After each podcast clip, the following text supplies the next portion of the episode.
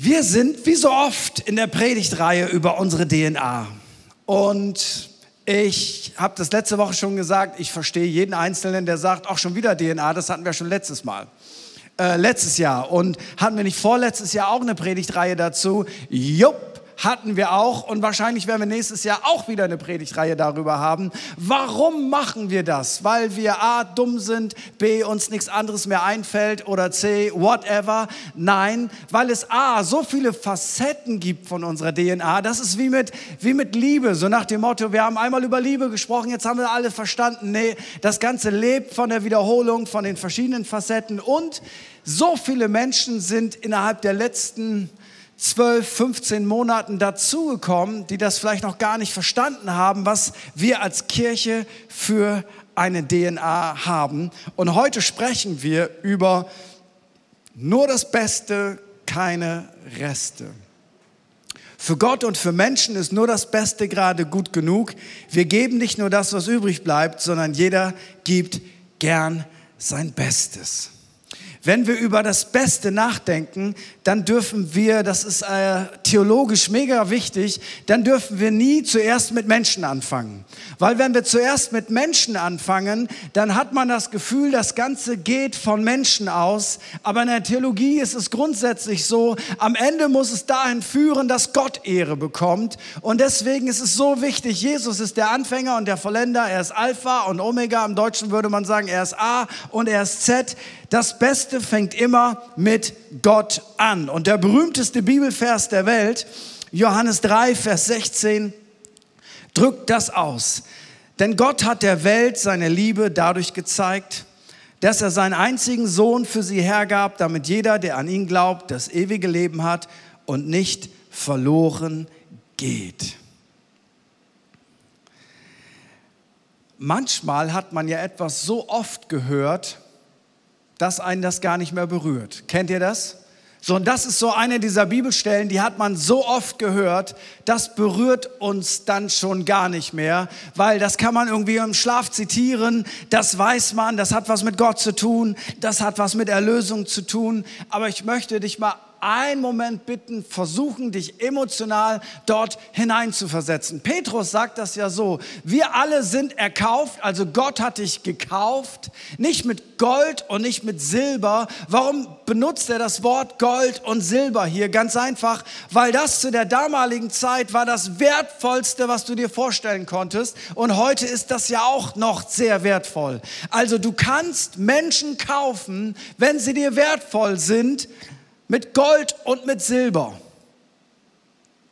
Und die Bibel macht uns deutlich, dass wir überhaupt einen Zugang zu Gott haben, ist nicht möglich dadurch, dass Gott etwas Materielles für uns bezahlt, ist nicht möglich, dass er uns mit Gold und mit Silber erkauft, sondern die Bibel sagt uns, dass Gottes Liebe so groß war, dass er das Beste, was er hatte, seinen eingeborenen Sohn gegeben hat, dass durch sein Opfer und sein Tod am Kreuz und sein Blut du eine Gelegenheit hast, für immer bei Gott zu sein. Mehr geht nicht an alle Eltern. Könntest du dir vorstellen, dein Kind sterben zu lassen für einen sehr netten Nachbarn? Vermutlich nicht mal für den nettesten Nachbarn falls es sowas gibt. Könntest du dir vorstellen, dein Kind sterben zu lassen für den größten Drecksack, den du jemals in deinem Leben getroffen hast? Also ich nicht.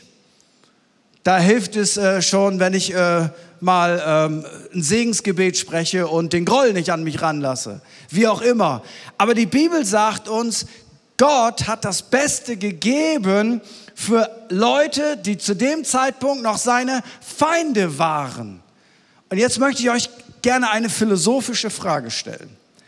Ähm, und ich glaube, dass wenn du sie richtig beantworten kannst, dass das etwas mit deinem Selbstwertgefühl macht.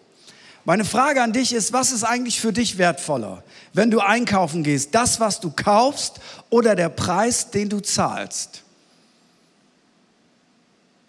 Nehmen wir an, du gehst in den Supermarkt oder in irgendein Geschäft und du siehst die, die coolste Jeans ever. Und du weißt, die ist wie für dich gemacht. Und für die Charismatiker unter uns, der Heilige Geist hat dir genau gezeigt, das ist deine Hose. So wie er dir am Morgen schon gezeigt hat, ähm, wie viel Tassen Kaffee du trinken sollst. Für die etwas weniger charismatischen Leute, du denkst, diese Hose und du, das wäre ein gutes Team. Und dann siehst du den Preis der Hose, 150 Euro. Und da kann man schon mal nachdenken, oder? Soll ich 150 Euro für eine Hose investieren oder nicht? Also, ich würde darüber nachdenken. So eher vom Stamme sparsam. 150 Euro, aber sie sieht schon gut aus. Dann schlüpfst du da rein und wenn du weiblich bist, standst du dreimal vom Spiegel. Wenn du männlich bist, standst du nur einmal vom Spiegel. Dann, wir sehen das ja sofort, gell? Ob das zu uns passt. Ähm, aber wenn du mit einer leichten Sehschwäche ähm, geboren bist, dann guckst du das auch noch mal öfter an und das ist ja auch okay. Dafür lieben wir alle Damen dieser Welt. Und auf jeden Fall, du stellst fest, männlich, das ist meine Hose. Du stellst fest, weiblich, das ist meine Hose. Aber 150 Euro. Ich sage, ah, war da diesen Monat noch was drin? Hm, soll ich noch oder soll ich mein Konto überziehen? Äh, 150 Euro. Und dann, dann triffst du die Entscheidung. Ich lege 150 Euro hin, weil die 150 Euro haben für mich nicht so viel Wert wie diese Hose. Und dann machst dann hast du ein Tauschgeschäft. 150 Euro, bye bye. Hose, hallo. Jetzt versuch das mal auf Erlösung zu übertragen. Gott hat dich erkauft mit dem Blut seines Sohnes. Der Preis, den er bezahlt hat, war sein Sohn, um dich zu erkaufen. Bleiben wir mal in dem Bild. Was war ihm eigentlich wertvoller? Sein Sohn oder der, den er erkaufen wollte? Das ist eine interessante Frage, oder? Ich finde, es lohnt sich darüber nachzudenken. Waren wir in dem Moment für Gott wertvoller, dass er sogar bereit war, seinen Sohn zu opfern, weil es war ihm wertvoller, dass wir bei ihm sein können. Und er war bereit, dass sein Sohn leidet und stirbt. Er hat diesen realen Preis bezahlt. Und jetzt kommt das Verrückte. Er hat ihn nicht bezahlt, nachdem schon klar war, dass du ein mega super Christ werden würdest. Er hat ihn nicht bezahlt, nachdem das klar war, ja, super Typ, da fehlt nur noch ein ganz bisschen und dann, dann ist alles super, sondern er hat ihn bezahlt zu dem Zeitpunkt, wo du nichts von Gott wissen wolltest, wo du ein Feind Gottes warst. In dem Moment warst du Gott wertvoller als das, was er bezahlt hat. Was für ein abgefahrener Gedanke. Warum sage ich das? Nun, wenn du christlich sozialisiert worden bist, dann ist das Erste, was du schon hörst in der Krabbelgruppe und in der Kinderkirche, die auch bald wieder startet, das Erste ist doch, was wir hören, Jesus liebt uns, oder? Jesus liebt uns. Und ganz ehrlich, wenn du zehn Jahre gehört hast, Jesus liebt dich, dann ist das für dich so ein, jo, schön, nett. Aber weißt du was? Wenn das von deinem Kopf in dein Herz hineinrutscht, dass du für Gott so wertvoll, so wichtig bist, dass er wirklich mit dem Blut seines Sohnes bezahlt hat, damit du zu ihm kommen kannst, dann realisierst du Folgendes. Ich bin nicht nur irgendein Dreckstück. Ich bin nicht nur über. Ich bin kein Produkt des Zufalls, sondern er wollte mich haben und dass er mich hat, ist nicht so eine Beilage, so nach dem Motto, den kriegst du obendrein, so wie früher die Fußballmannschaft in der Schule, wo dann am Ende da noch drei Hansels überstanden, die waren gut in Mathe und in Physik, aber die konnten nicht Fußball spielen. Und dann haben wir dann am Ende gesagt, pass auf, ich nehme den noch und du kriegst den Rest dazu. Und dann trotteten diese drei Handels los und wussten, eigentlich wollen die mich gar nicht in der Mannschaft haben, weil ich nicht spielen kann. Ich bin der Rest. Aber weißt du was? Bei Gott kannst du niemals der Rest sein, sondern er wollte dich haben, genau dich. Und er hat nicht einfach gesagt, ich erlöse mal einfach nur alle, sondern ich will dich haben, genau dich. Ich habe dich bei deinem Namen gerufen, du gehörst zu mir. Und ja, du bist nicht perfekt gewesen, ja, du bist ein Sünder gewesen, ja, du hast Dinge getan, die sind nicht gut, aber ich glaube daran, dass durch mein Leiden und Sterben dein Leben einen Sinn bekommt und ich zahle für dich. Wenn du das verstehst, dann verstehst du den Wert des Menschen. Der Mensch an sich ist nicht einfach nur ein Wesen, das auf dieser Erde ist, sondern der Mensch ist das Wertvollste, was auf diesem Planeten rumläuft. Ist egal wo auf diesem Planeten, ist egal welche Familie, ist egal welche Hautfarbe, ist egal welche Nationalität. Jesus Christus gibt den Menschen einen Wert, den er nirgendwo anders in dieser Gesellschaft bekommt. Und weißt du was? Wenn du das verstehst, wie wertvoll Menschen sind, dann fängst du an, Menschen anders zu behandeln. Weil du diesen, diesen Wert verstehst. Nur das Beste hat Gott gegeben, keine Reste, weil Menschen so wertvoll für ihn sind. Das Beste fängt mit Gott an, nicht mit uns. Weißt du was? Liebe ist kein Knopfdruck, wo du innerlich so draufdrücken kannst. Jetzt will ich mal ganz doll Liebe haben. Liebe ist so schön. Und dann singen wir alle Lieder und halten uns an den Händen und werfen mit Blumen rum und Liebe, Liebe. Liebe ist ein harter Job. Aber weißt du was? Liebe kannst du nicht produzieren, sondern Liebe entsteht, wenn du dich von Gott lieben lässt. Liebe entsteht, wenn du merkst, was du für Gott bedeutest. Liebe entsteht, wenn du merkst, was für eine außergewöhnliche Persönlichkeit du bist in den Augen Gottes. Liebe entsteht, wenn du weißt, du bist für Gott ein absolut liebenswertes Wesen. Er nimmt dich an, wie du bist. Er ist treu. Er liebt dich. Er ist für dich da. Du kannst dich auf ihn verlassen. Wenn du das aufsaugst, dann wirst du anfangen, Menschen anders zu behandeln. Liebe entsteht nicht dadurch, indem ich dir sage, los, sei lieb. Ja, ich versuch's. Sondern Liebe entsteht dadurch, dass wir diese unglaubliche Liebe Gottes, das Beste für uns, keine Reste, ganz tief in unser Herz aufsaugen. Das ist ein lebenslanger Prozess, aber es reicht nicht nur, das kognitiv zu wissen, so nach dem Motto, Frage, liebt Gott dich oder nicht? Antwort, ja, nein, vielleicht. Ah, wahrscheinlich ja. Ja, das kriegt jeder hin. Aber das hat das Potenzial, unser Herz zu berühren.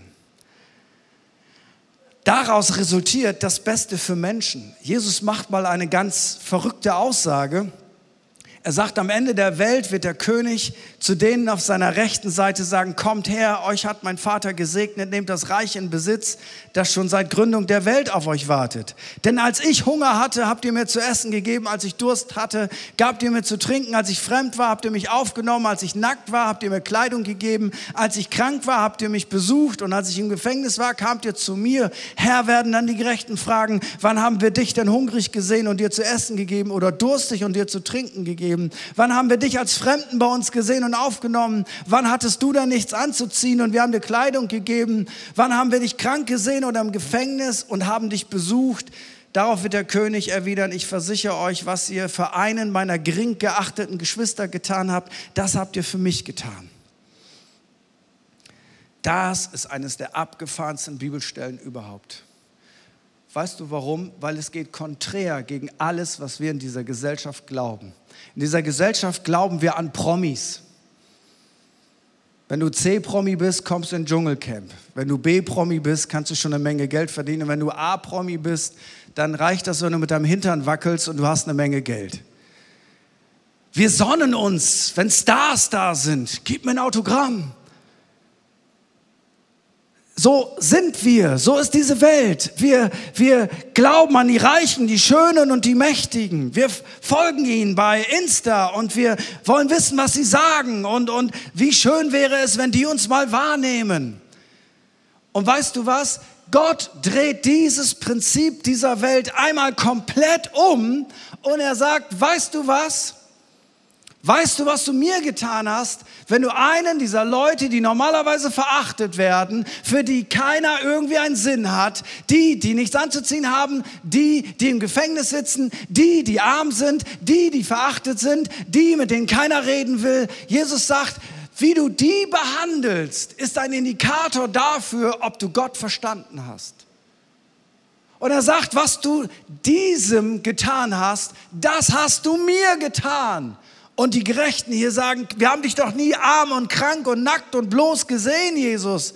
Und die anderen denken, Jesus, wenn wir gewusst hätten, dass du es bist, dann hätten wir das ja auch alles gemacht. Aber weißt du was? Jesus Christus kommt in unser Leben immer wieder durch Menschen, die nicht aussehen wie Jesus, durch Menschen, die normalerweise verachtenswert sind, durch Menschen, für die wir keinen Blick haben. Und er erscheint durch sie in unserem Leben und er zeigt uns daran, hey, hast du wirklich den Wert des Menschen verstanden? So wie du ihn behandelst, so behandelst du mich.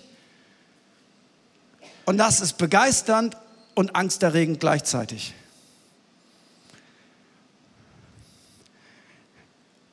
Jesus sagt einmal seinen Leuten in Lukas 6, Vers 32, warum erwartet ihr von Gott eine Belohnung, wenn ihr nur die liebt, die euch auch lieben? Das tun sogar die Menschen, die nicht nach dem Willen Gottes fragen.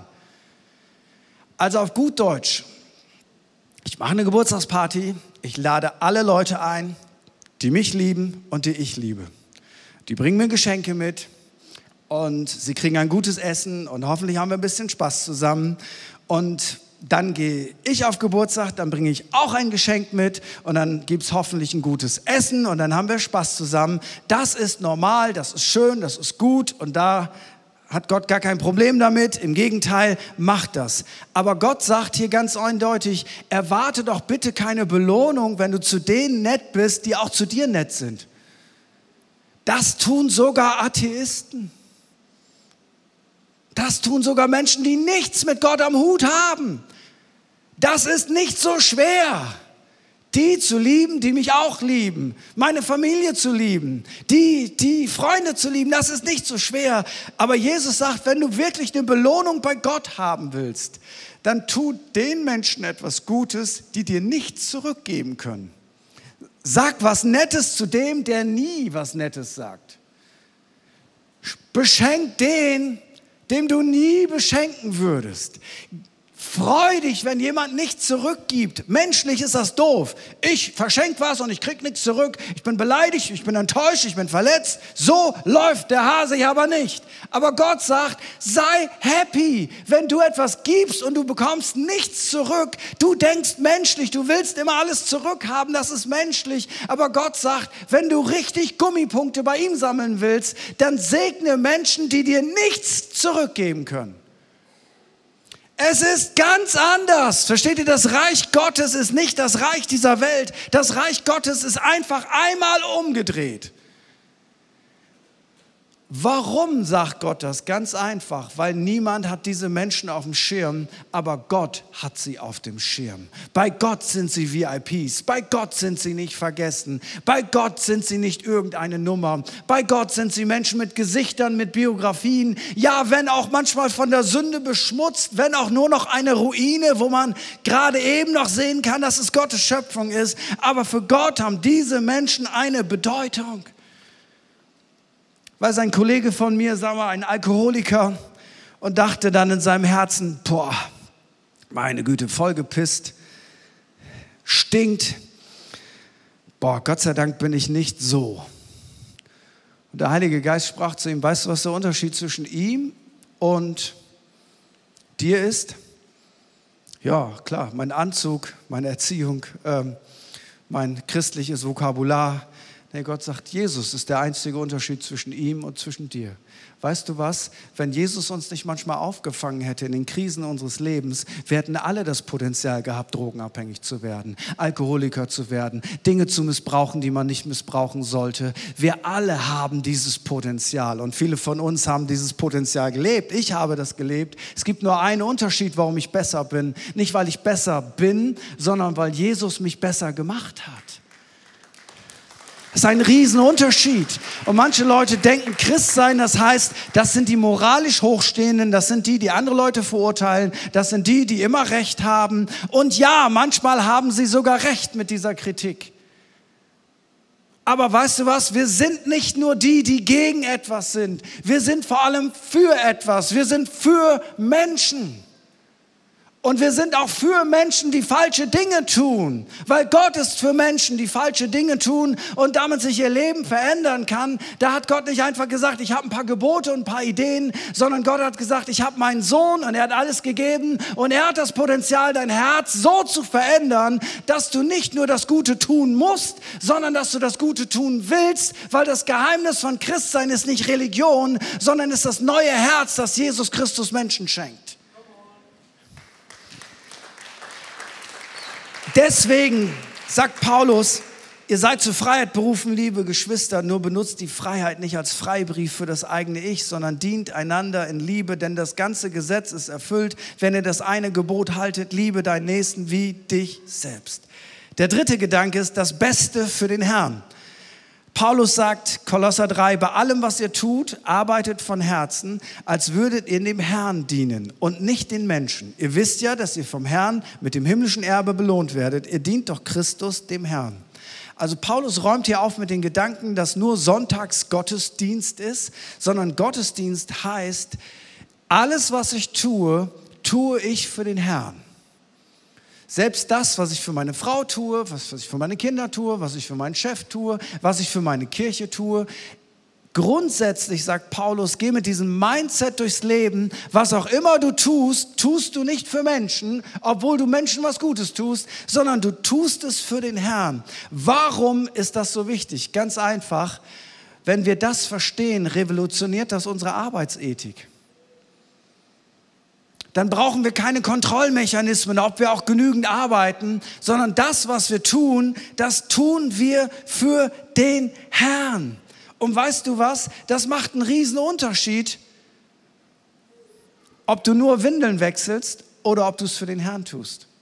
Und das Verrückte ist, wenn du es für den Herrn tust, verspricht die Bibel dir, kriegst du auch noch eine Belohnung dafür. Ja, aber ich würde es doch sowieso tun. Ja, aber wenn du es für den Herrn tust, ist deine Einstellung eine andere und deine Belohnung ist auch eine andere.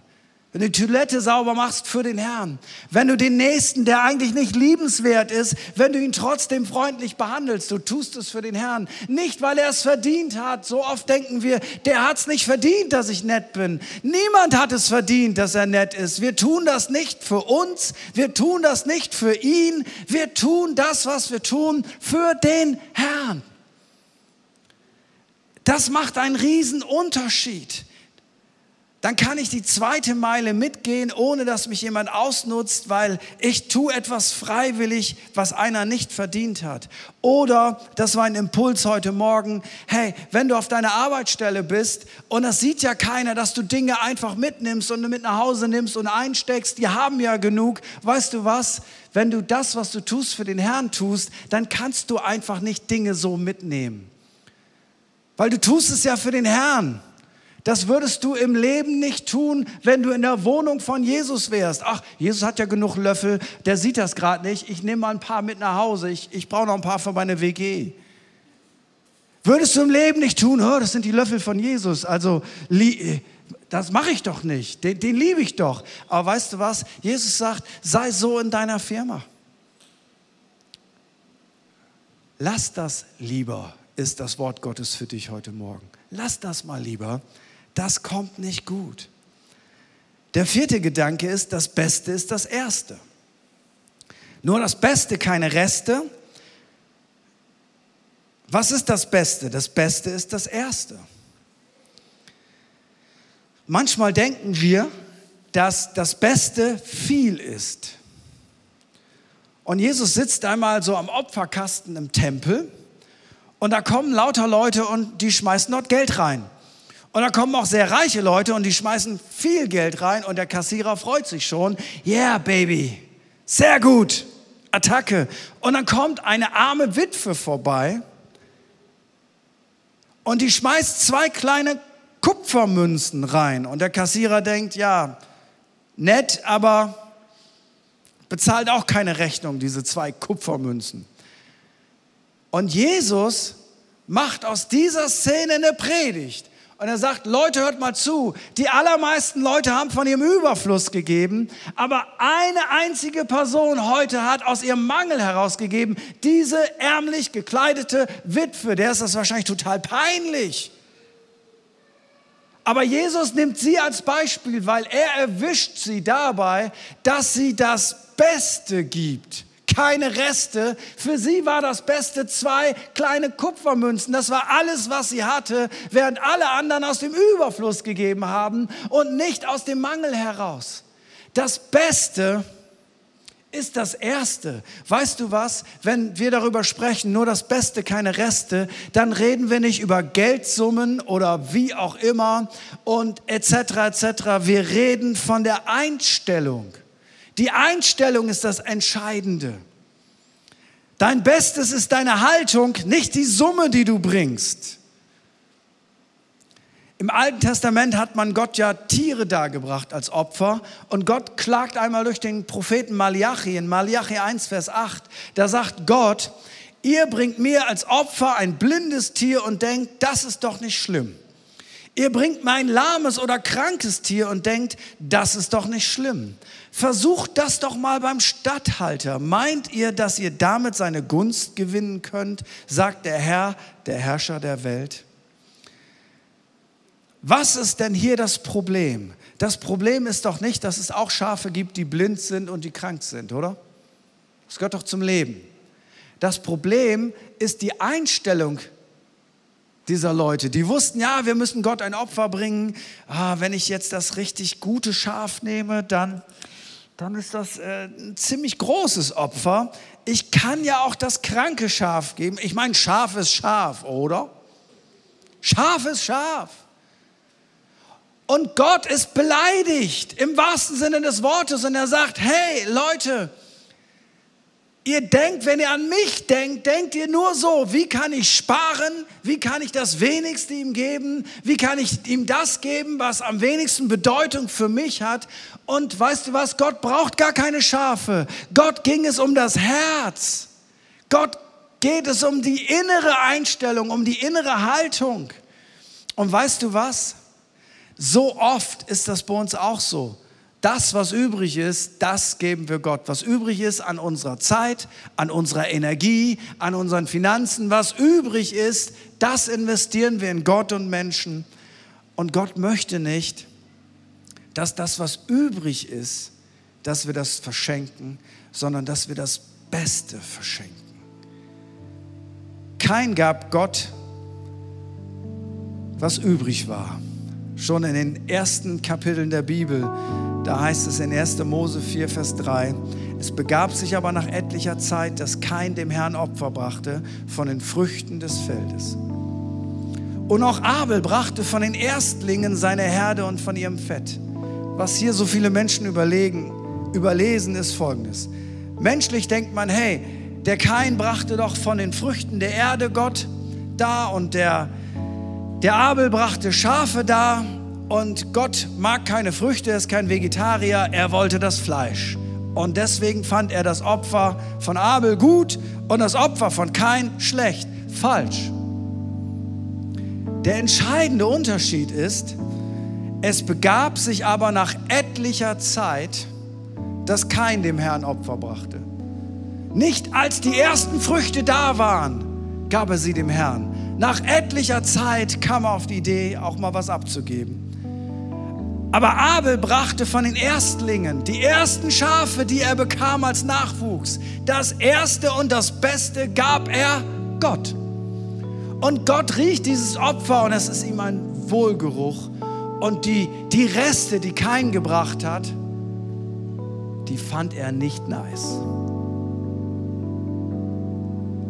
Versteht ihr, dass es Gott auf unsere Haltung ankommt? Weißt du was? Gott braucht weder Äpfel noch Schafe damals, noch braucht er heute von dir irgendetwas, um zu überleben. Er ist ziemlich glücklich mit sich selber. Ihm geht es darum, unser Herz so zu verändern, dass unsere Einstellung, unser Leben davon geprägt ist, dass unser erster Gedanke ist, Gott selber. Das ist die erste Frage. Gott selber. Und wenn unser Herz so geeicht ist, das Erste, was wir fragen, ist, es geht nicht um mich, sondern wie kann das, wie ich lebe und was ich tue, wie kann das Gott Ehre bringen? Weißt du was? Dann hast du es geschafft. Und das ist keine Frage von zehn Regeln, die wir dir mitgeben, sondern wenn dein Herz so verändert ist, dass die erste Frage ist, wie kann ich mit dem, wie ich lebe und was ich tue, wie kann ich Gott Ehre bringen, dann hast du es geschafft. Kann ich mit dem, wie ich mit Menschen umgehe, Gott Ehre geben? Wie kann ich mit dem, wie ich mit meinen Finanzen umgehe, Gott Ehre geben? Wie kann ich mit dem, wie ich mit meiner Zeit umgehe, Gott Ehre geben? Wie kann ich mit dem, wie ich mit meiner Energie umgehe, Gott Ehre geben? Und hier ist das, was unsere DNA ausmacht. Nur das Beste. Nein, mein Bestes ist nicht dein Bestes und dein Bestes ist nicht mein Bestes. An der Witwe sehen wir, ihr Bestes waren zwei Kupfermünzen. Das war nicht das Beste, es war ihr Bestes. Das ist ein Riesenunterschied. Also wenn wir nur das Beste haben, dann dürfte keiner von uns hier heute Morgen mitmachen. Wir haben weder den besten Schlagzeuger, noch den besten Gitarristen, noch Bassisten, Gitarristen, noch Keyboarder. Die sind alle gut, aber es sind nicht die Besten. Aber weißt du was? Sie geben ihr Bestes. Und das macht den Unterschied. Hier ist nicht der beste Prediger. Weißt du was, wenn du ins Internet gehst, ich will dir was sagen, du findest viele, viel bessere Prediger als mich und die anderen Leute, die hier mit dem Wort Gottes dienen. Aber weißt du was, das Entscheidende ist doch nicht, dass wir das Beste, den Besten oder die Beste haben. Das Entscheidende ist, dass wir von dem, was Gott uns gegeben hat, dass wir das Beste geben. Und das ist bei anderen anders als bei mir. Was für eine Revolution, wenn ich das verstehe in meiner Familie. Dann kannst du selbst aus einer armen Hütte kannst du etwas ganz Herrliches machen. Dann kannst du selbst aus einer Firma, die nicht so mega toll ist, kannst du einen Ort machen mit einem richtig guten Klima. Und dann kannst du selbst in einer Kirche ein großartiges Klima schaffen, weil wir alle geben das Beste, was wir haben, zur Ehre Gottes des Vaters. Amen. Lass uns zusammen aufstehen.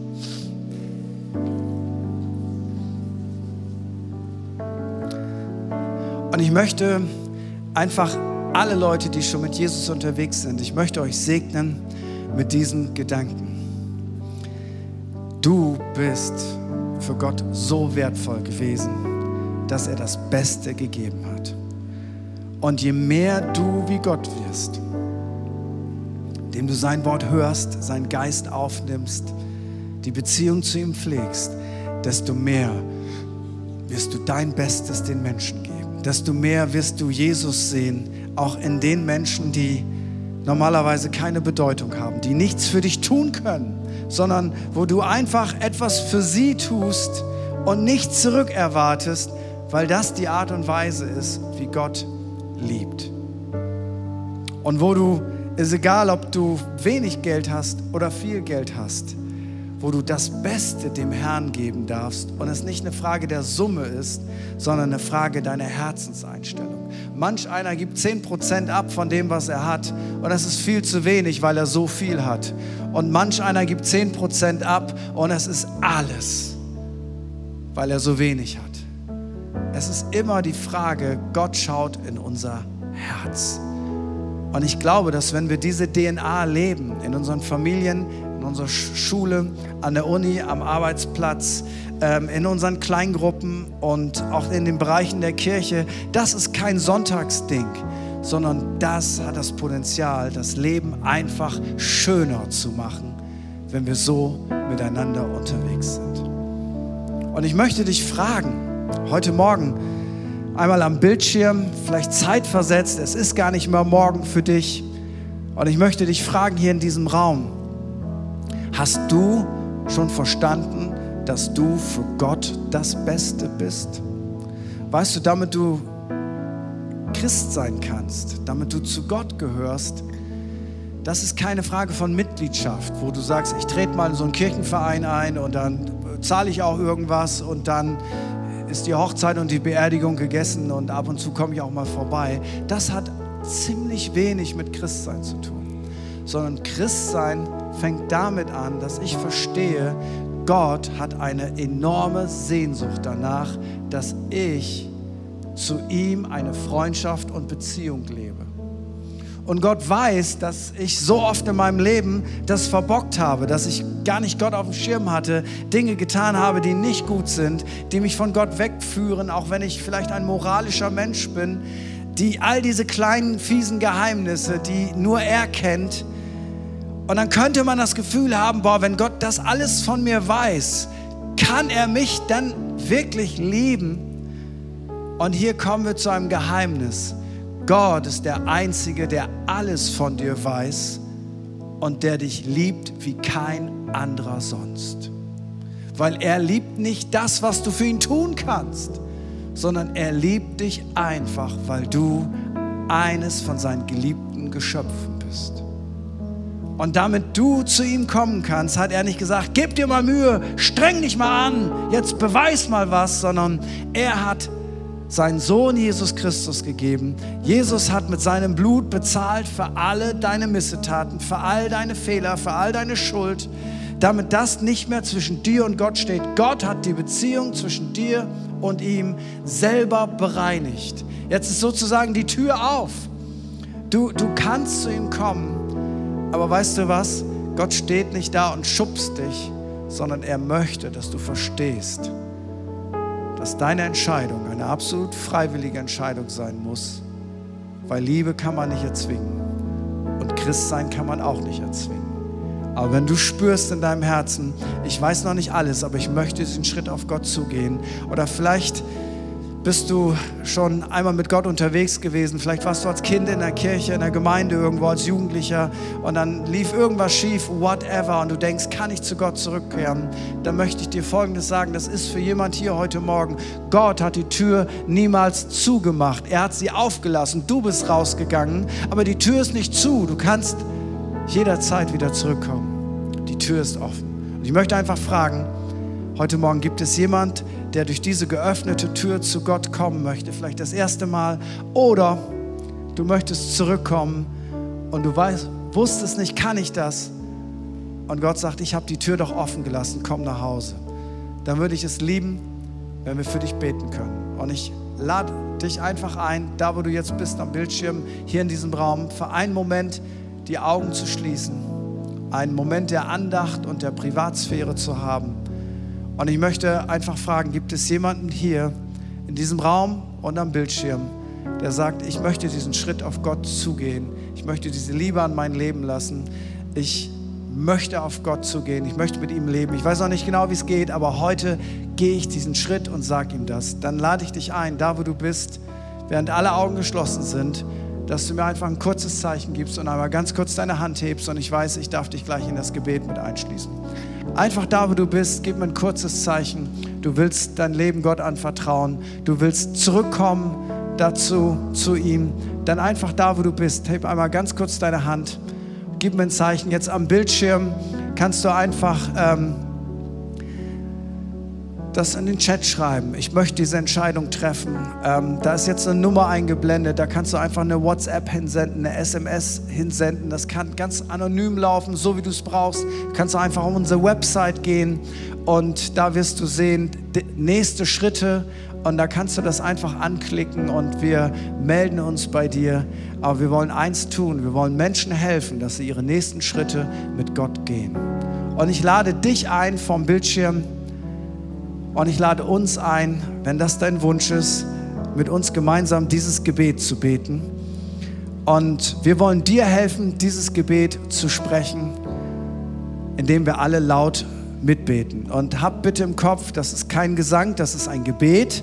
Und wir beten das alle laut und deutlich mit. Wir brüllen nicht, aber wir beten das deutlich mit. Jesus, ich weiß, dass du mich liebst es gibt nichts, was ich tun könnte, damit du mich mehr liebst. Und durch nichts, was ich tue, würdest du mich weniger lieben. Du bist für mich gestorben und auferstanden. Ich glaube an dich. Du bist mein Gott, mein Retter und mein Herr. Bitte schenke mir die Vergebung meiner Schuld. ich möchte als dein Kind leben und du sollst mein ganzes Leben bestimmen. Ich danke dir, dass ich durch dich wirklich frei bin und dein Leben in Ewigkeit habe. Amen. Amen. Wenn du dieses Gebet gebetet hast und deine Hand gehoben hast, dann wird direkt nach dem Gottesdienst jemand auf dich zukommen, wird dir ein Startpaket schenken. Hab keine Angst, da sind nur gute Dinge drin, die dir helfen, deine nächsten Schritte im Glauben zu gehen. Wenn wir dich übersehen haben oder du hast dieses Gebet gebetet und du hast dich nicht getraut, dich zu melden, dann geh unbedingt direkt nach dem Gottesdienst zu meiner Rechten in die Welcome Lounge. Da sitzen sehr vertrauenswürdige Menschen, die würden es lieben, mit dir zu reden, Fragen zu beantworten, für dich zu beten, dir ein Startpaket zu schenken. Hab bitte keine Angst, geh da auf jeden Fall vorbei. Das ist safe und das ist sicher, weil wir sind dazu da, um dir zu helfen, deine nächsten Schritte im Glauben zu gehen. Und wie wäre es, wenn wir einfach zum Beginn dieser neuen Woche im jüdischen Kalender wäre heute der erste Tag der Woche. Wenn wir heute am ersten Tag der Woche Gott noch einmal unser Bestes geben, indem wir sagen, Gott, wir ehren dich jetzt einfach noch mal gemeinsam, nicht nur ich alleine, sondern mit meiner Kirche, mit all den Leuten, die heute Morgen am Bildschirm sind, mit all den Leuten, die heute Morgen hier präsent sind. Wir ehren dich, indem wir unser Bestes geben. Und weißt du, was unser Bestes ist, wenn wir ihn loben, wenn wir ihn preisen, wenn wir seinen Namen groß machen? Er braucht nicht irgendetwas von uns, sondern er wünscht sich, dass wir ihn freiwillig erheben und groß machen, weil ihn zu lieben und ihn zu erkennen, das ist das wahre Leben.